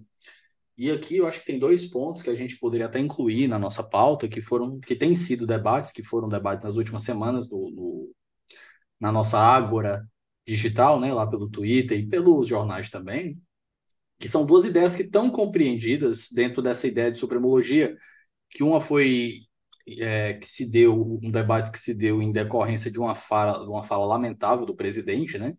Que, assim, apesar, ele pode ter acertado por linhas tortas, né? Tentando defender, tentando defender a sua indicação lá, querendo, não querendo ser contestado pela sua base, pelos outros, ele defendeu que não deveria ter, ninguém deveria saber os votos ministros, deveria ser sigiloso, que é um absurdo, mas ele levantou uma, um, um, debate aí, ainda que a contragosto e ainda que pelos motivos errados, que é muito válido. Eu até conversei com o Felipe Fonte aqui sobre os efeitos da TV Justiça, se o modelo televisionado, se é, um, um sistema decisório tão público ele é realmente benéfico, se a transparência ela traz todos esses ganhos, ou se um, um modelo menos não, lógico, não sigiloso, mas menos, menos é, aberto não seria melhor para o tribunal. E o outro é justamente a uhum. composição do tribunal, né, que tem se dado em decorrência da, da cobrança que tem, feito, tem sido feita ao presidente pelo compromisso que ele fez quando subiu a rampa ao lado de toda a diversidade de pessoas e que provavelmente ele vai desrespeitar aí, indicar mais um nome que não representa nada de diferente entre o que há no tribunal. Mas, assim, são dois pontos aí, tanto a diversidade dos membros do tribunal, que a gente tem vários estudos que apontam como uma diversidade maior gera ganhos epistemológicos, além da representatividade, não de uma representatividade legislativa, mas de uma representatividade de holy models, né, de permitir que as pessoas se espelhem naqueles que estão chegando ao poder, que são parecidos com eles. Então, esses dois campos eles estão compreendidos dentro da supremologia também, para a gente ver a relevância do que é que a gente está do que você está propondo aqui. Davi, é uma pergunta muito interessante, muito importante, e eu acho que ela traz é, a fala que aconteceu na semana passada ah, do presidente Lula sobre a questão da transparência, né? Ela pode sim trazer uma reflexão sobre os modelos que existem no mundo e a opção brasileira com relação à Suprema Corte. Né? É, eu também concordo com você de que, uma vez que nós demos passos, e que são passos até republicanos, né? no sentido de aumentar a transparência, publicidade, a, a diversidade né, das opiniões que circulam no tribunal, a gente passa a ter uma base mais aberta né, e elementos mais interessantes. Mas o que eu queria te dizer, Davi, e essa ideia que está, para mim, é o, é, o, é o recibo que a fala presidencial da semana passada trouxe para a ideia do livro, né? É da importância de nós conhecermos melhor o que, que o Supremo Tribunal Federal faz e o que, que ele deixa de fazer e a maneira como ele faz ou que ele deixa de fazer. Então, até identifiquei aqui no livro, só para te dizer como é impressionante, né? É, o tribunal, no que diz respeito aos julgamentos colegiados presenciais, foi um dado que agora há pouco eu reportei, né? É, até o final de maio de 2023, o presencial do pleno da primeira turma e da segunda turma tinha reunido 31 julgamentos. Os julgamentos virtuais no mesmo período somam, somavam 4.200 julgamentos em colegiados virtuais. E aí eu pergunto para você, qual é o nível de transparência que a gente tem se esse passar a ser o comportamento preponderante do tribunal? Porque a gente só vai conseguir enxergar o virtual se você for lá no sistema ou acompanhar uma imprensa especializada que acompanhe cada um desses julgamentos. Mas a visibilidade do presencial ela tem esse fator de que a gente está ali sob controle, né? O que está na pauta, o que, é um tema central, um tema candente e tudo mais. Então, me parece que, em termos de possibilidade de desenho, é, a gente tem a possibilidade, que é uma possibilidade de tanto olhar para o passado como olhar para o futuro. É de trabalhar a ideia de constituição, e essa é uma premissa do trabalho, como um exercício de memória e um exercício de imaginação, Davi. E aí, quando a gente observa, por exemplo, a experiência da TV Justiça, que nesse ano de 2023 completou seus 21 anos, a gente tem um conjunto de referências em ganho de visibilidade do tribunal. A visibilidade melhorou, mas será que os mecanismos em torno dessa visibilidade eles estão adequados para os tempos atuais?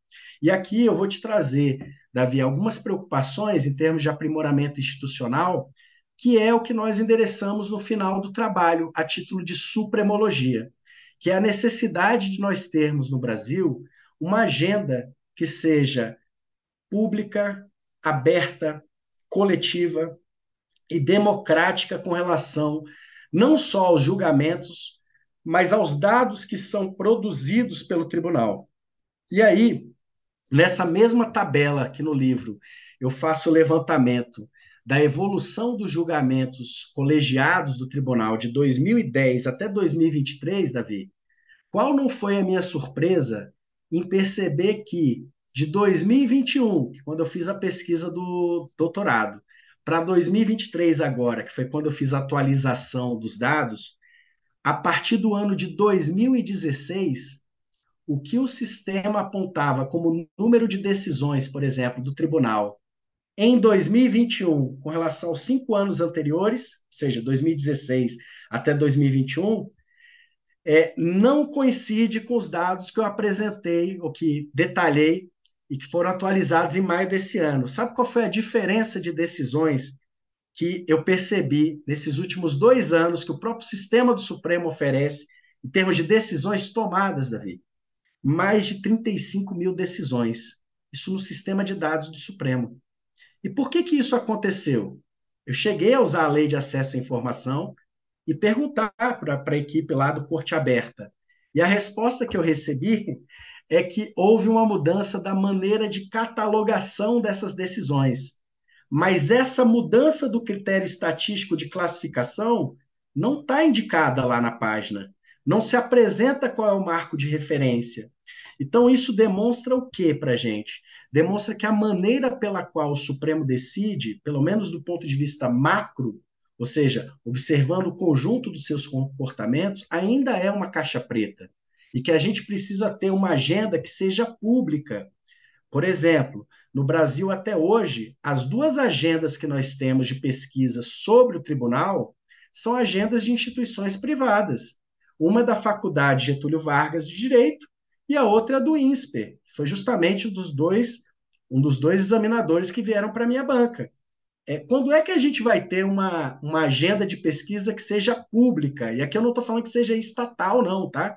Mas que a gente tenha uma base de dados que nos permita ter acesso ao conjunto de informações que o tribunal produz. E aí eu te dou até mais um exemplo, Davi. Você vai se lembrar, todo brasileiro vai lembrar, que no julgamento da chamada ação penal 470, o mensalão, o Supremo entrou muito em evidência. Eu diria até que você tinha o julgamento da, da, da, do plenário na TV Justiça, e à noite, quando a, pessoa ligava nos telejornais, era a reprodução das principais falas, nos principais jornais. Né? Foi quando per... entrou em evidência a fala do você pode não saber mais o nome dos jogadores da seleção, mas o nome dos 11 ministros Isso. você sabe. Exatamente. E a gente passou a saber e a lidar e a dar apelidos, né? Olha que coisa interessante. Os ministros passaram a ter apelidos. E aí o que a gente observa é o que, Davi, quando a, aquele fenômeno aconteceu? Que nós tínhamos ali horas e horas de julgamento presencial da TV Justiça e que essas horas e horas elas não necessariamente constaram ou constam do acórdão do julgamento da ação penal 470. Por quê? Você passou a ter um momento de espetacularização do julgamento e um momento de formalização do acórdão. Quem é que faz o controle do que está dito e o que consta no processo, como um voto proferido? É o próprio ministro. Então foram várias e várias situações, e isso não é só para o caso do ação penal, e que você vai ter um julgamento, que é o julgamento que aparece diante da TV, que todo mundo viu, talvez você até lembre de uma fala, mas que ele não vai constar do repositório oficial do tribunal. Será que isso é algo saudável para a democracia? A gente não saber ou não ter acesso à maneira pela qual as informações judiciárias são registradas? E aí, essa é a reflexão que a fala presidencial da semana passada, Davi, e aqui fazendo coro com a sua preocupação, nos traz. Porque a gente quer viver num mundo e num cenário e que a gente possa ter mais visibilidade sobre o como decidem os ministros do Supremo. É, e mais, né? É, ainda que a fala presidencial da semana passada possa ter algum sentido para a gente remodelar a, o modelo deliberativo do Supremo para o modelo que se chama percurian, né? em que o tribunal coletivamente manifesta sua decisão sem entrar nas minúcias de cada voto especificamente, a gente precisa ter mais transparência sobre como pensam as pessoas que são indicadas ao Supremo Tribunal Federal. Com relação à fala do presidente Lula da semana passada, o que me chama mais atenção é que a nossa maior preocupação é que não haja tanta surpresa é, entre o momento em que uma pessoa é indicada e como ela se apresenta para o debate público como alguém que é possível candidato ao Supremo para o momento em que a pessoa começa a votar. Ainda que eu não saiba individualmente como é que foi o voto naquele caso concreto, que a gente tem uma visibilidade de quais são as agendas, qual é, é a proposta, como uma pensa. Boa, uma boa observação que você está fazendo, Daniel, isso já foi dito aqui antes, acho que mais de uma oportunidade, que as pessoas dizem, ah, quando está faltando voto de X ou Y, a gente já sabe como vai ser, isso é bom. Isso, isso é, ruim, é ótimo. Isso é ruim se, a gente, se essa pessoa estivesse manifestando esse voto de alguma outra forma fora dos autos. Aí a gente, a gente questiona. É. Mas se a gente antecipa o voto de um ministro em um determinado sentido, porque a gente sabe como ele pensa, isso é excelente para o sistema. Isso é segurança. E, isso é transparência. Isso é segurança. É um, é um elemento de estabilização, né? Até um, um sociólogo que é o, o professor Niklas Luhmann, né? e vai dizer que uma das funções do sistema jurídico é estabilizar expectativas normativas, ou seja, a gente ter um mínimo de previsibilidade sobre qual é a tendência do voto. E aí o voto, Davi, não precisa ser igual ao que é esperado, mas o que a gente presume, o que a gente espera é que se esse ministro for ao colegiado para trazer uma versão diferente, uma versão, uma visão diferente daquele fenômeno, que ele faça jus e honre os seus pronunciamentos anteriores de dizer, olha, votei assim desde aqui, tal, tal, estou mudando nesse caso por isso, isso e aquilo. E o que, que passou a ficar muito comum no Supremo? A gente observar guinadas jurisprudenciais como se nós estivéssemos numa espécie de amnésia sobre a jurisprudência do tribunal e que você observava votos dos ministros dizendo assim: nós nunca avaliamos esse assunto, como foi o caso, por exemplo, da DPF 378, que foi do impeachment, quando no julgamento do MS, lá nas condições do caso do, ex-presidente Collor, esse foi um tema que foi debatido. Então, assim, o tribunal não pode abrir mão da sua memória institucional. Ele pode decidir hoje da maneira como bem entender, consideradas as balizas da Constituição e da política. Agora, a gente não pode abrir mão da nossa história institucional, porque o Supremo pode muito, Davi, mas ele não pode tudo.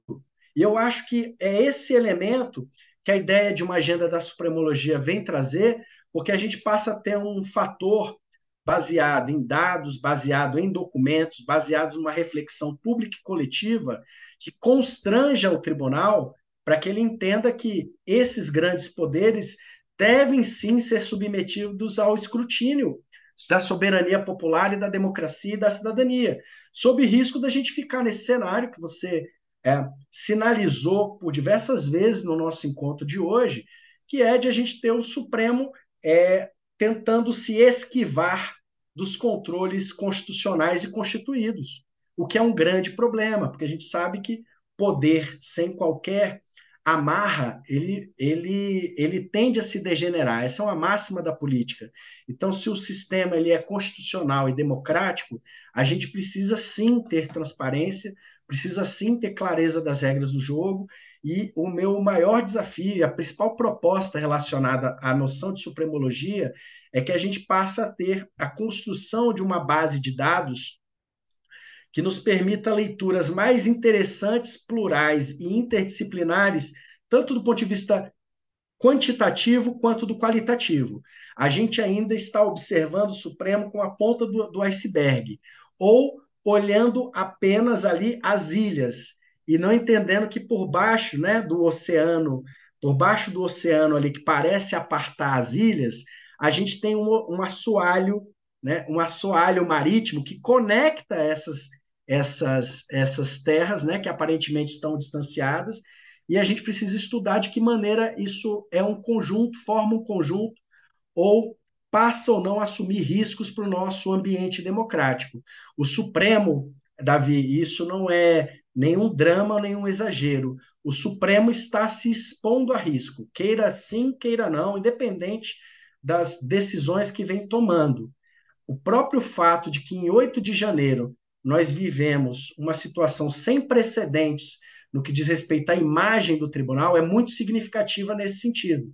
O tribunal nunca tinha sido atacado fisicamente né, por atos criminosos, como foi em 8 de janeiro deste ano. Isso, para mim, é um sinal muito simbólico da importância que essa agenda tem e do cuidado que a gente precisa ter quanto à missão institucional do tribunal.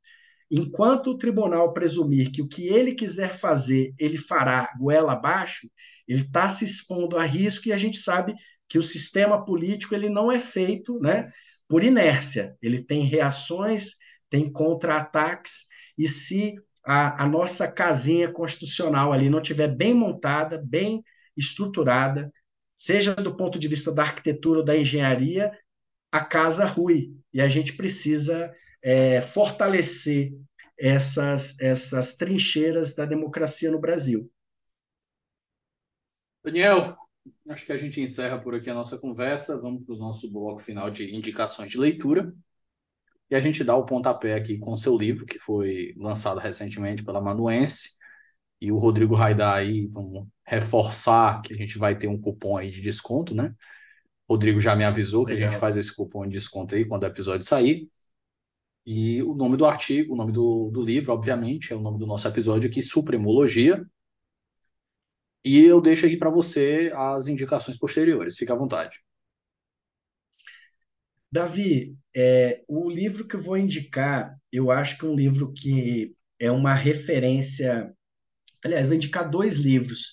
Tem um livro que é uma referência é, inicial é, e que, quando foi publicado, o professor Joaquim Falcão ainda não estava na Academia Brasileira de Letras, né? Então isso para mim é até um outro é uma outra um outro uma outra referência sobre o papel que o Supremo vem desempenhando. Nós tivemos um professor que publica um livro sobre o tema chamado O Supremo e anos depois dessa publicação ele se torna um imortal da Academia Brasileira de Letras. Eu acho que esse artigo é muito interessante, porque ele reúne uma série de crônicas que foram publicadas em jornais, em, em periódicos, durante a tanto o, o, a recepção do inquérito 2235, é, 35, que foi o inquérito da ação penal 470, quanto essa, esse momento posterior aí do lavajatismo, né? Então mostra muito os diferentes papéis que o Supremo desempenhou na opinião pública e aí de autoria do professor Joaquim Falcão, O Supremo. E o outro que eu gostaria de sugerir é o Batalha dos Poderes, do professor Oscar Vilhena Vieira, é, que ele consolidou por ocasião tem dos 30. Tem um autografado. Oi? Tem um autografado. Aí, pronto. que ele, que ele inclusive consolidou por ocasião dos 30 anos da Constituição, em que ele revisita e vai dizer assim: olha, a supremocracia era uma caricatura. Eu estava mostrando que na dinâmica dos poderes no Brasil, o Supremo estava ganhando uma espécie de uh, protagonismo relativo em relação aos demais poderes. Mas quando a gente observa a própria estruturação e o desenho constitucional e democrático que a, a Suprema Corte tem no Brasil, e o professor Oscar Vilhena, Davi, é, retoma inclusive o momento de outras constituições, né, para não reduzir o momento de análise do tribunal unicamente a esses últimos 35 anos. Ele observa: o Supremo sempre foi mais um, um fator de concertação e de amortecimento do que um ator de protagonismo para mudar e tomar as decisões últimas do nosso sistema democrático. Então, ele pontua dessa maneira, eu acho que é uma, é uma reflexão interessante, e, e também porque esses dois livros que eu acabo de indicar, eles, eles prestigiam né, essa tarefa de colocar o Supremo como um objeto de estudo e um objeto de conhecimento. Maravilha, Daniel. Nós ficamos por aqui. Eu agradeço imensamente a participação. Acho que deu quase duas horas de episódio aí. Espero que nossos ouvintes tenham gostado. Acho que seu estudo é extremamente relevante. A proposta de uma pauta pública para estudar o Supremo é, é imperativa. Eu acho que nós precisamos disso. Eu espero que nos próximos anos a gente veja algum PPGD aí abraçando essa, essa proposta, né? Um, PPGD, uma linha de pesquisa completamente voltada para estudar o Supremo. E é isso. Eu espero que a gente possa voltar a conversar aí. Fica muito obrigado. Oxalá, Davi. Inclusive sobre essa coisa dos programas, o programa de Direito da Universidade Federal Fluminense, professor Paulo Corval, e aqui ah, em Brasília, na Ciência Política, com o professor Pablo Holmes, adotaram o livro já como uma das leituras de referência para os estudos institucionais em matéria de poder judiciário e política. Né? Então, é uma coisa que a gente fica muito animado, que mostra que o trabalho, né, que acabou de ser publicado, mas já tem aí algum impacto na realidade, afinal de contas, a gente também é, traz essa perspectiva, porque pensa é, que produzir e pesquisar em ciência política é também transformar e imaginar novas realidades. Né? Então, fico muito feliz de estar aqui no programa, espero poder voltar aqui para eventualmente a gente debater outros assuntos. E um grande prazer, queria te parabenizar pela, pela iniciativa e pelo mérito desse podcast que está na, tá na boca do povo. É isso. Daniel, muitíssimo obrigado. Pessoal, nós ficamos por aqui. Um forte abraço e até semana que vem.